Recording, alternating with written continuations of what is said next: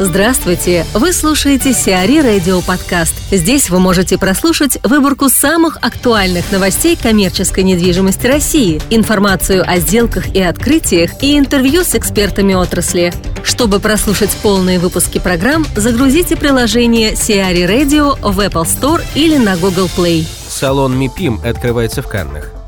Ключевые игроки рынка недвижимости со всего мира соберутся в Каннах. Выставка пройдет в период с 15 по 18 марта текущего года. Основной тематикой МИПИМ 2016 станет строительство экономичных и энергоэффективных зданий. Традиционно МИПИМ начнется с презентации стран-партнеров выставки. Так, например, Россия была партнером юбилейной 25-й выставки МИПИМ, состоявшейся в 2014 году.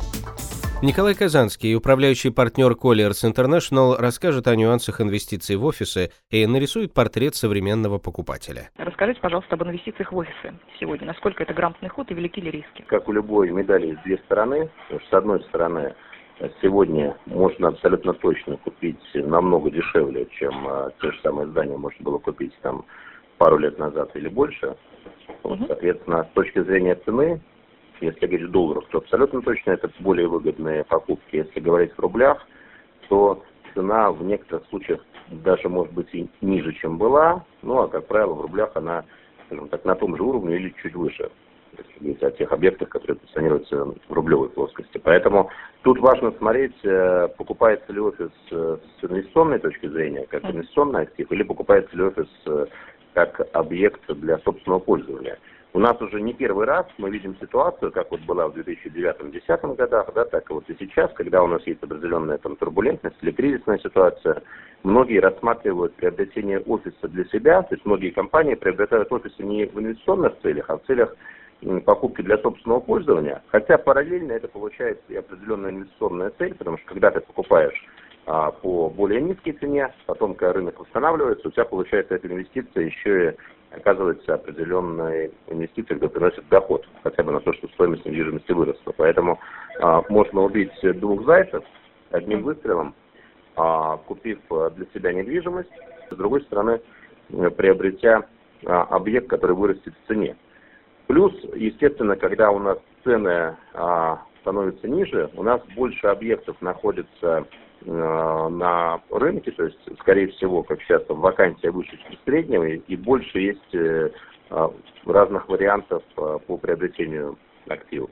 Каков портрет современного покупателя? Сейчас портрет, он, с одной стороны, можно подумать, что он сужается, потому что некоторые компании приостановили инвестиционную активность, но с другой стороны, можно сказать, что с другой стороны портрет и расширяется одновременно, потому что у нас есть как классические компании, которые хотят расширить свое присутствие на рынке, воспользовавшись э, текущей ситуацией, более низкими относительно ценами. Да. С другой стороны, есть э, те э, игроки, которые сейчас, наоборот, выходят на рынок и активизируются. Мы видим и частных инвесторов, которые хотят э, сохранить и приумножить свои деньги, сделав инвестиции в коммерческую недвижимость, понимая, что сейчас, в общем-то, можно купить выгоднее, чем это было несколько лет назад.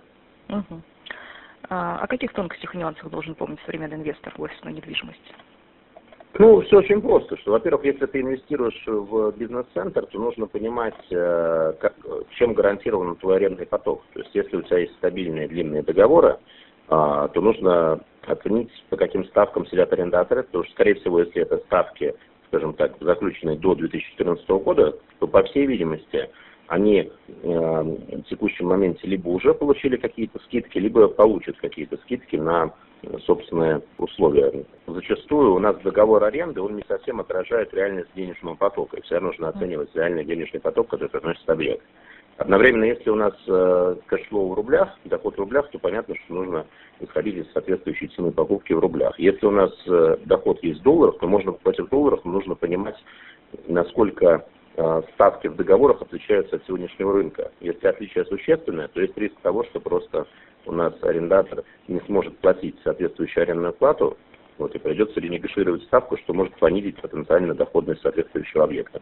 В первую очередь БЦ в Новой Москве придется доработать. В первую очередь административно-делового и учебного центра G10 в Новой Москве не получила заключение Мосгостройнадзора о соответствии построенного объекта требованиям технических регламентов и проектной документации. Ведомство разрешит ввод в эксплуатацию десятиэтажного бизнес-центра в Дудкино только после устранения всех замечаний. По проекту общая площадь офисного здания со встроенными антресолями, техническим этажом и парковкой на 149 машиномест составит 230 тысяч квадратных метров. Площадь первой очереди составляет почти 38 тысяч квадратных метров. Реализация проекта ведется за счет средств инвестора. IKEA Centers Russia открыла коворкинг в Москве.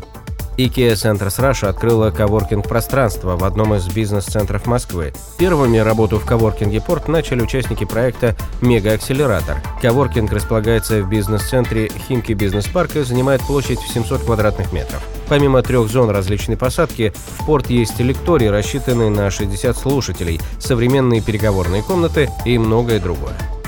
Кельвин Кляйн открывает новый магазин в Москве. Кельвин Клайн откроет в Москве новый магазин площадью более 350 квадратных метров.